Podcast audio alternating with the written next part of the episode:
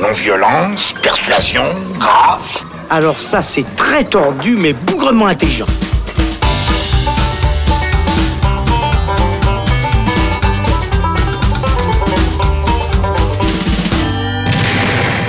Salut les cinéphiles, bonjour ou bonsoir à tous, c'est Alex. Bienvenue dans le Saloon qui s'attaque aujourd'hui à l'une des franchises horrifiques les plus populaires du cinéma. Je veux bien sûr parler de Halloween et son tueur psychopathe iconique masqué au long couteau.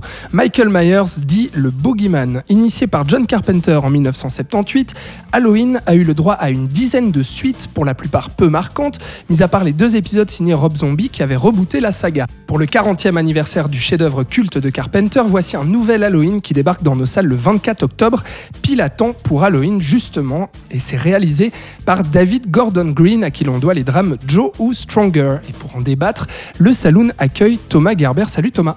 Salut. Et Thibaut Ducret, plaisir de te retrouver Thibaut. Plaisir partagé. Bon, alors sortez vos couteaux, on y va. C'est chouette comme métaphore, non? C'est pas une métaphore, c'est une périphrase. Oh, fais pas chier. Ça, c'est une métaphore. Halloween version 2018 prend place 40 ans après les événements du premier film de 78 tout en oubliant absolument tous les autres films réalisés entre-temps. Place aux retrouvailles macabres entre le tueur psychopathe et Laurie Strode, la survivante du massacre d'Halloween incarnée à nouveau à l'écran par Jamie Lee Curtis qui se prépare depuis des années au retour du tueur. À préciser que le lien familial entre Michael Myers et Laurie Strode qui avait décrété qu'ils étaient frères et sœurs à partir du deuxième volet est aussi volontairement effacé, vous l'aurez compris, le réalisateur David Gordon Green a voulu opérer un réel retour aux sources en collant à l'esprit et à l'esthétique du film originel. On va vérifier si c'est réussi avec euh, Thomas et Thibaut. Tiens Thomas, qu'est-ce que euh, qu'est-ce tu as pensé globalement de, cette Halloween euh, version 2018 ben, Pour moi, c'est vraiment une réelle déception puisque le film va en fait semer toute une série de pistes assez intéressantes sur ces personnages et surtout sur ce qu'est devenu Laurie, cette femme donc incarnée par Jamie Lee Curtis. Et on se dit dans les premières dizaines de minutes, enfin dans les premières dizaines de minutes, pendant, je sais pas, le premier tiers du film peut-être, qu'il y a vraiment des choses intéressantes à faire et que le film va pouvoir innover et va pouvoir construire quelque chose bah, d'original et puis de surprenant par rapport à ces figures qu'on connaissait déjà. Et puis finalement, eh ben, je trouve que le film se perd euh, dès en fait que Michael Myers s'évade. À ce moment-là, c'est pour moi pratiquement une catastrophe. Euh, c'est mal monté, c'est mal raconté, c'est mal écrit. Bon, on va revenir sur tous ces points, mais du coup, bah, je me suis peu à peu enfoncé dans mon siège et j'ai même fini par rire pendant certaines séquences, en trouver d'autres complètement inutiles. Donc, ouais, vraiment une vraie déception. D'accord. On refait un petit peu, en fait, euh, on, colle euh, au film originel, on refait un petit peu les scènes iconiques et puis on reprend aussi le contexte de base. Il y a ce tueur psychopathe qui est enfermé, qui va se libérer pour la nuit euh, des masques, la nuit d'Halloween. Et puis on va suivre des, des jeunes adolescents. Jusque-là, en fait, on pourrait croire un peu à un remake, Thibaut, si ce n'est qu'il y a une suite dans la continuité des personnages. Oui, ben, ce qui était intéressant ce coup-ci, c'est que, évidemment, Jamie Lee Curtis revenait dans, dans le rôle phare de, de Laurie Strode. Euh, Carpenter était aussi euh, voilà, affilié au projet, il signe la musique et il, est vaguement crédité en tant que producteur. Bon, ce qu'il faut savoir, c'est que Carpenter n'en a plus grand-chose à taper de ses films et de quoi que ce soit euh, depuis plusieurs décennies, donc ça, c'était pas forcément un gage de qualité. Là aussi où c'était intéressant, c'est que, bah, évidemment, c'était le 40e anniversaire, il y avait de quoi faire quelque chose. Après, en soi, le projet lui-même, euh, pour rappel, il y avait déjà eu un projet assez semblable euh, à la fin des années 90 qui s'appelait Halloween 20 ans après, où là aussi on ramenait Jamie Lee Curtis, là aussi on faisait fi de toutes les, suites qu'il y avait eu après euh, le premier. Sauf que ça restait sa sœur, non? Ça, ça, restait sa sœur, oui, mais c'était la suite directe du premier opus ou du deuxième, sauf erreur, mais sinon on, bazardait les 4, 5, 6 qu'il y avait eu entre deux. et au final, moi je, je, partage l'avis de Thomas, je trouve pas que c'est un, un film beaucoup plus intéressant que ce fameux Halloween 20 ans après, justement, où il y avait juste l'idée de retrouver Jamie Lee Curtis, mais qu'on n'apportait pas grand-chose à, la franchise. Et effectivement, il y, a, il y, a, tout un tas de pistes intéressantes euh, qui sont évoquées, notamment euh, le fait de de retrouver justement euh, une, une, euh, une, Laurie Strode qui, euh, qui est devenue complètement parano et qui, et qui attend le retour de Michael Myers depuis 40 ans, un petit peu comme le public attend le, voilà, le, vrai retour de, de cette figure phare du cinéma d'horreur. qui construit une vraie prison dans sa maison, en fait, de plein de pièges, Exactement. Et il y a aussi cet aspect qui est assez fréquent dans les slashers, dans les suites de slashers, en tout cas, où justement le personnage de Laurie Strode connaît le monstre et n'est cru par personne. Et il y a cette espèce de, de jeu entre voilà, le, reste des personnages qui est complètement inconscient face à ça. Et, Euh, c'était intéressant pour euh, justement ramener vraiment la franchise Halloween sur le devant de la scène. Mais au final, euh, comme le dit Thomas, ben, au moment où Michael Myers lui-même revient, bah, ça marche pas. Hum, c'est ça. Et on, se demande en fait même à la fois à qui s'adresse ce film et puis qu'est-ce qu'il peut apporter à la saga en fait. Finalement, c'est vraiment l'impression qu'on a en sortant de ce film. On se dit bon, tout ça, à quoi bon? On sait que le film a été fait puisqu'il fallait fêter les, les 40 ans en fait euh, de d'Halloween. Il, est sorti cette année-là pour cette raison. Euh, et puis finalement, Thomas, quel est l'intérêt à, à faire une espèce de, de reboot mais suite ou qui oublie tous les autres films? Enfin, qu'est-ce que veut faire euh, ce, ce film de plus dans la saga? Pour moi, c'est clairement un film qui va s'adresser aux fans euh, du premier film de Carpenter parce que les clins d'œil sont vraiment légion.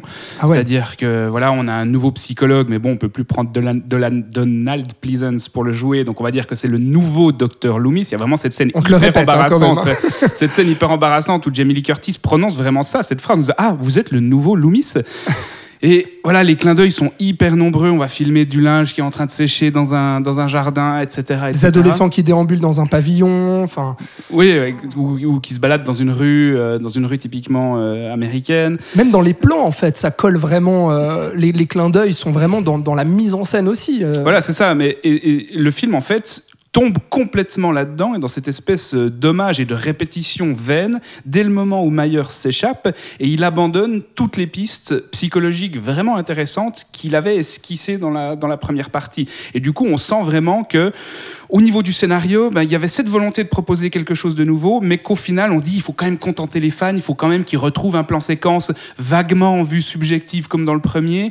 Et, bien, on- et au final, on se prend les pieds dans le tapis dans cette espèce d'hommage complètement vain. Après, le fait que on, on annule les autres franchises et puis que finalement Laurie ne soit plus la sœur de Michael Myers, ça aussi c'est l'occasion d'un gag en fait dans le film, mais ça n'a aucune réelle incidence sur ce quel film ou, ou sur, sur ce qu'il aurait pu être, parce que c'est juste l'occasion de cette phrase où on dit ah euh, oui il paraît que c'était il paraît que c'était le, le- le frangin de, de Laurie et puis la, la petite fille de Laurie dit non non ça c'est ce que les gens se racontaient pour se rassurer et donc on sent que là c'est un petit tacle au, au deux- au deuxième Halloween mais c'est tout quoi. Finalement, la, seule chose qu'on a l'impression que veut raconter euh, ce film, c'est la filiation entre la grand-mère, Jamie Lee Curtis, à sa fille, ce qu'elle a légué aussi euh, de par le trauma euh, de cette fameuse nuit de 1978, la peur que ce psychopathe revienne. Euh, Elle a entraîné sa fille, sa fille finalement a éduqué différemment sa fille à elle. Donc du coup, on a cette filiation entre la grand-mère, la mère et la petite fille. Mais ça, ça va pas au-delà de ça, quoi. C'est-à-dire qu'il creuse pas en fait vraiment quelque chose d'intéressant là-dedans. Il y a, on, sent des, quelques quelques petites tentatives avec des plans un peu iconiques qui voudraient peut-être vaguement raconter euh, quelque chose transmettre un message, mais là aussi ça ça fonctionne pas parce que finalement on reste comme dit Thomas euh, dans cet hommage un peu vain euh, qui qui arrive pas à se détacher en fait euh, de l'original. Ouais, ça, ça reste très en surface au final. Et dans les quelques reprises justement des plans iconiques du premier Halloween, il y a par exemple des inversions assez intéressantes, je trouve. Il y a notamment ce fameux, euh, cette fameuse scène où dans le premier, Jamie Lee Curtis était euh, à la- au fond d'une salle de classe et regardait par la fenêtre et voyait au loin la silhouette boogeyman. fixe de Michael Myers. Et là, dans celui-ci, on inverse l'idée, c'est que c'est la petite fille de Laurie Strode qui regarde aussi depuis le fond de la, classe et qui voit non pas Michael Myers mais sa grand-mère. Et il y y a justement un, un jeu intéressant de, de mise en parallèle entre Laurie Strode et Michael Myers. Il y a aussi à la fin ce fameux plan où euh, Myers sortait de l'ombre, et là c'est Jamie Lee Curtis. Et, et a, y a- on essaye vaguement de raconter quelque chose entre justement l'ancienne victime euh, qui était Laurie Strode et qui va devenir la proie, mais au-delà de ces espèces de, de petits, de petits clins d'œil Ça va visuels. devenir le euh, prédateur. Pardon, qui va devenir le, le- le prédateur, tout à fait. Mais, mais, mais au-delà de ça, enfin, on raconte pas grand-chose. Il y a aussi, effectivement, dans cette idée de, filiation, il y a le plan final qui est censé être quand même assez euh, significatif et qui euh, renvoie à certains trucs contentés, par exemple les épisodes 4 ou 5, où on a vaguement essayé de se détacher de Michael Myers et de proposer autre chose. Mais, mais là aussi, il n'y a rien qui est construit là autour. En fait, plus que l'affiliation de la grand-mère à la, à la fille et à la petite fille, c'est vraiment cette idée de comparer, de comparer et d'inversion en fait des rôles entre Laurie Strode et Michael Myers. Et là, au début du film, on se dit ah, il y a vraiment un truc à raconter là-dessus. Euh, les deux journalistes qui vont au départ faire un podcast pour interviewer Michael Myers et Laurie vont même à parler d'une métaphysique d'inversion, etc. Et on se dit ah ben tiens, il peut y avoir quelque chose de troublant qu'est devenu Laurie. Et en fait, on voit qu'elle est devenue un peu un peu malade, comme tu disais, parano, qu'elle est barricadée chez elle, Mm. que c'est une, une fanatique des armes à feu.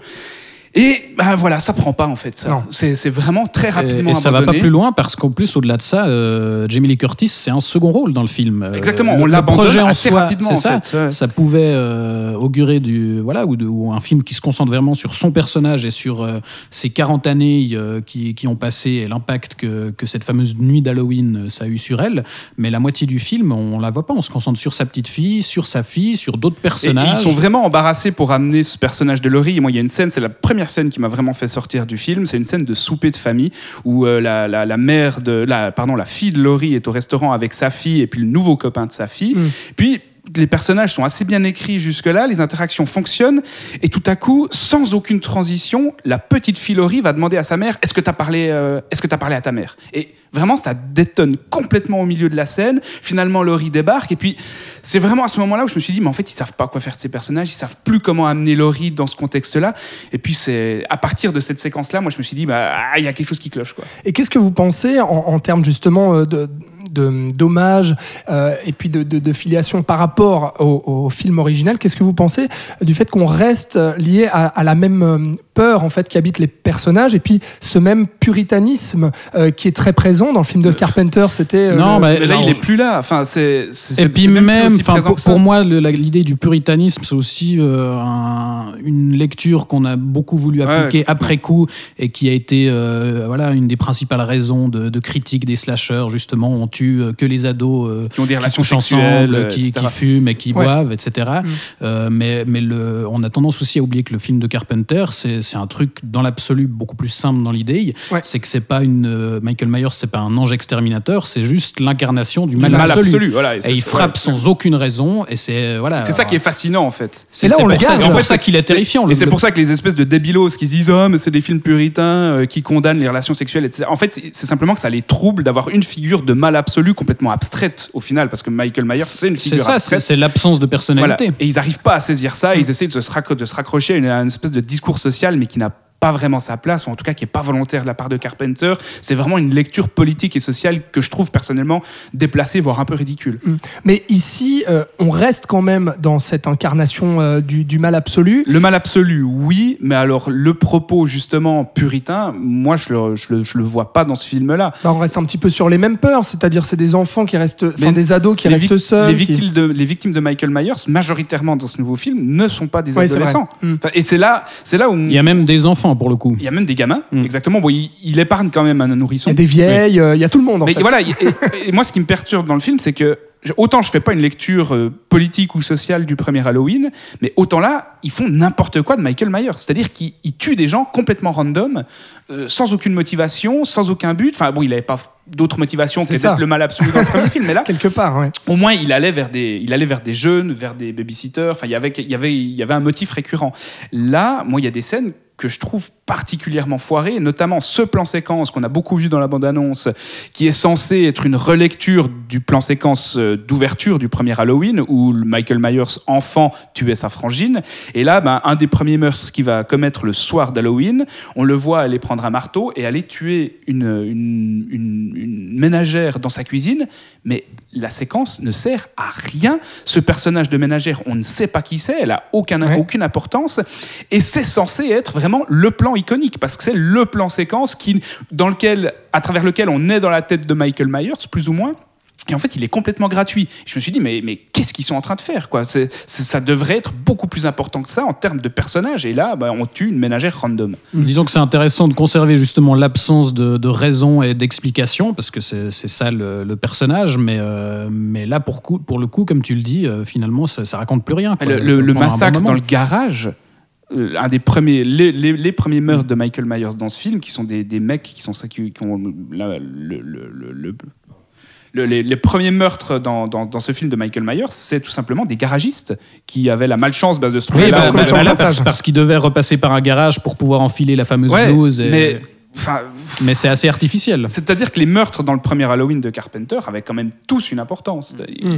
Même si ils sont commis au hasard par Michael Myers, qui a pas Les de personnages étaient construits avant. Voilà, les personnages sont construits et puis ça fait avancer l'intrigue quand même d'une autre manière. Là, c'est vrai qu'on on- on est un peu plus dans du slasher un peu gratuit pour, euh, pour adolescents, pour apporter une certaine générosité à l'écran, un, un- certain plaisir coup, coupable aussi. C'est pour ça que tout à coup, on retombe sur une scène de babysitter, mais qui tombe comme un cheveu sur la soupe. Enfin, on est là, mais Bah oui. ok, il fallait le faire, mais c'est tellement mal amené. Ouais, juste pour le refaire, Ouais. quoi. Ouais.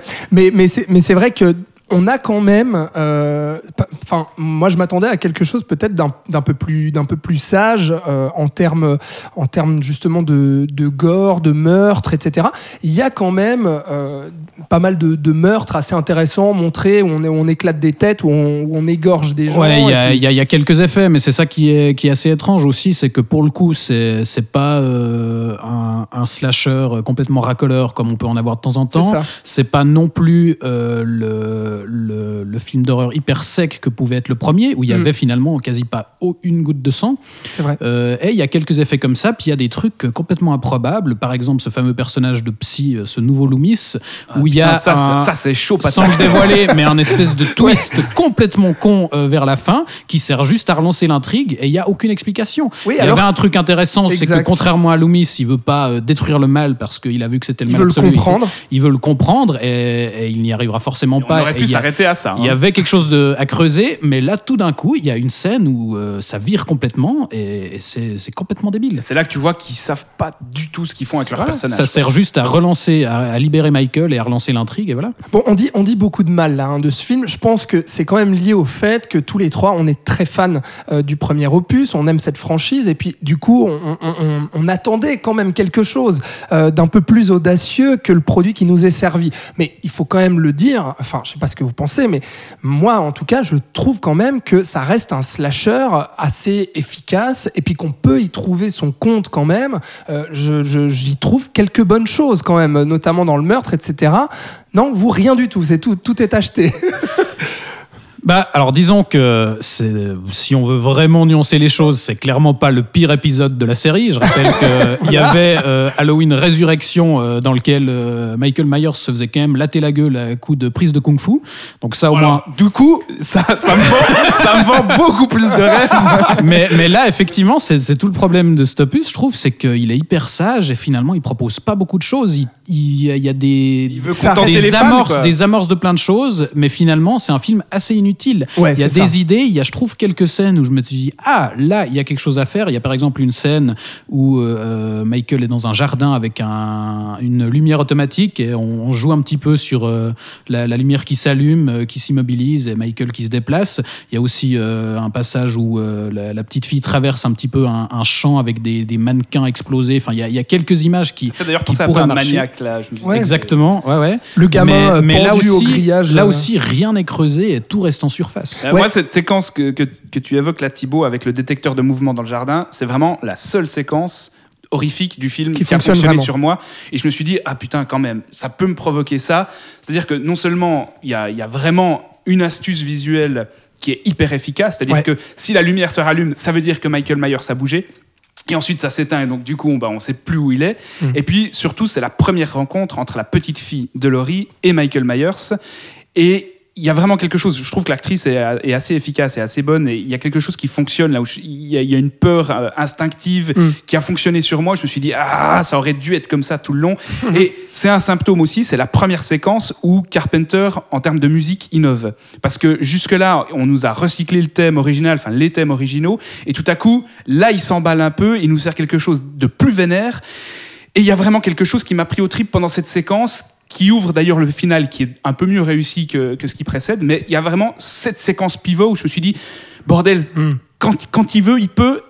Et c'est dommage qu'il passe plus ce genre de choses. quoi. Ça, ouais, l'affrontement euh, Jamie Lee Curtis contre Michael Myers à la fin dans cette maison, même Ça, si c'est ça pas reste mal. Ça, c'est très pas mal. Ah, mais c'est très c'est très très long. Moi, je trouve interminable ce final dans la maison. Ça va, non, non. Jamie Lee Curtis explore les placards. euh, non, Non, non, moi je trouve que ça fonctionne encore. Et puis il y a bon, même si on se dit bon, elle a éclairé tout son jardin, mais finalement l'intérieur, elle y va à la lampe, à la lampe de poche, on sait pas trop pourquoi. Mais c'est c'est pour créer la scène, euh, voilà, d'efficacité du slasher où on va chercher le euh, le- l'ennemi euh, à abattre. Mais quand même, euh, il y, a, il y a une certaine efficacité dans, dans cette scène-là, même si ça reste, comme tout le film, c'est ce qu'on a dit, ça reste très convenu, très balisé, peu audacieux et, et ça apporte pas grand chose dans la saga. Mais quand même, il, il faut, il faut le dire, on est, on est très sévère, mais ça reste, moi je trouve personnellement, quand même au-dessus du lot que la plupart des slashers ou des films d'horreur un peu Mais- euh, annexes qu'on peut voir euh, sortis en salle. C'est quoi les films d'horreur annexes qu'on peut voir en salle? Franchement, en termes d'écriture, là, moi, j'avais l'impression d'assister à, à un moment donné à un pulse, quoi. C'est-à-dire Mm. que, ah, tiens, il y, y a cette séquence-là parce qu'il faut la placer, il y a cette séquence-là parce qu'il faut la placer. Ensuite, on revient sur ce personnage parce qu'on l'avait quand même un petit peu oublié.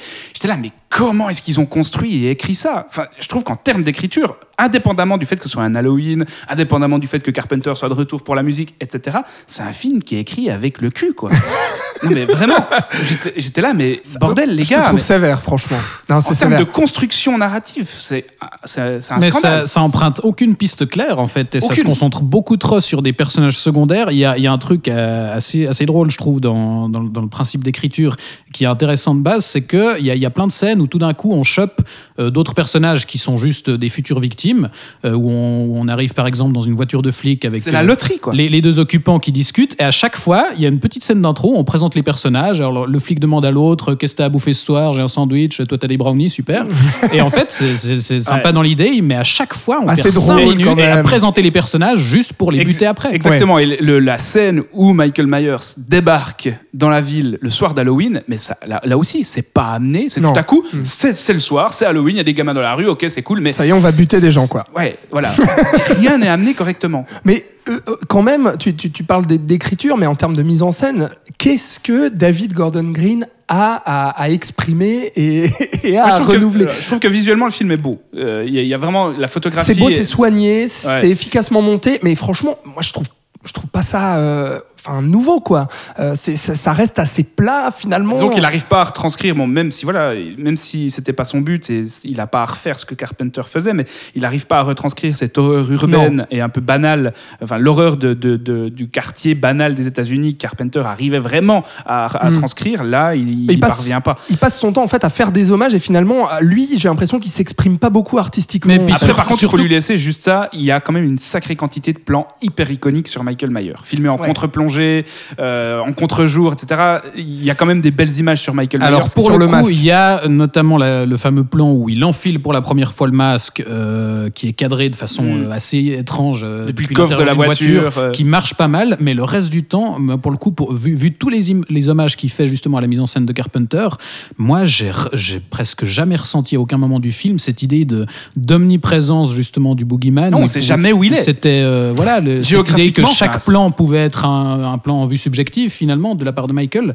Là, dans, dans celui-ci, je, je le ressens pas honnêtement. Ou chez Carpenter, on savait jamais où et quand allait surgir l'horreur. Alors que là, franchement, enfin, Ah, tout est attendu. tout est attendu. Et puis Ouais. surtout, j'ai l'impression qu'il n'arrive pas à gérer la géographie des lieux. On sait jamais vraiment où on C'est est. vrai. On sait jamais vraiment où Michael Myers est censé être. Et du coup, bah, voilà. Alors qu'avec Carpenter, on savait exactement à chaque fois parce qu'on le suivait lui aussi. Quoi. Ouais, et, et- et psychologiquement, enfin intérieurement, on avait cartographié vraiment la région Mhm. dans le film de Carpenter. Le, Cette banlieue, le quartier est ancré assez rapidement. Là, il maîtrise beaucoup moins bien la gestion des lieux. Et du coup, bah voilà, moi je trouve la photographie très belle, mais en termes de mise en scène pure, Ouais. bah, le film saute tellement d'une séquence à une autre qu'il peine à créer une homogénéité et quelque chose d'efficace. C'est clair. Bon, je crois qu'on a fait le tour d'Halloween, à moins que quelqu'un ait quelque chose à, à rajouter. Non, je pense que.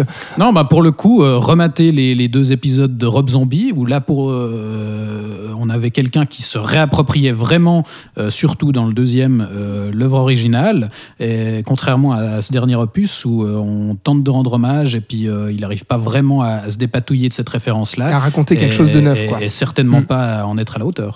Voilà donc Halloween de David Gordon Green. C'est euh, en salle depuis le 24 octobre. Vous pouvez aller vous faire bien sûr votre propre avis et puis nous dire euh, ce que vous avez pensé sur nos réseaux sociaux.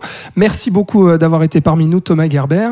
On te retrouve euh, très bientôt. C'était un plaisir et merci Thibaut. À bientôt euh, aussi euh, dans le saloon. Merci à vous de nous avoir euh, écoutés, de nous avoir suivis. Je vous rappelle que vous pouvez écouter tous les épisodes du saloon sur vos plateformes de streaming préférées, sur SoundCloud, Apple Podcast, YouTube, etc., etc. On se dit à la prochaine pour un autre épisode. Ciao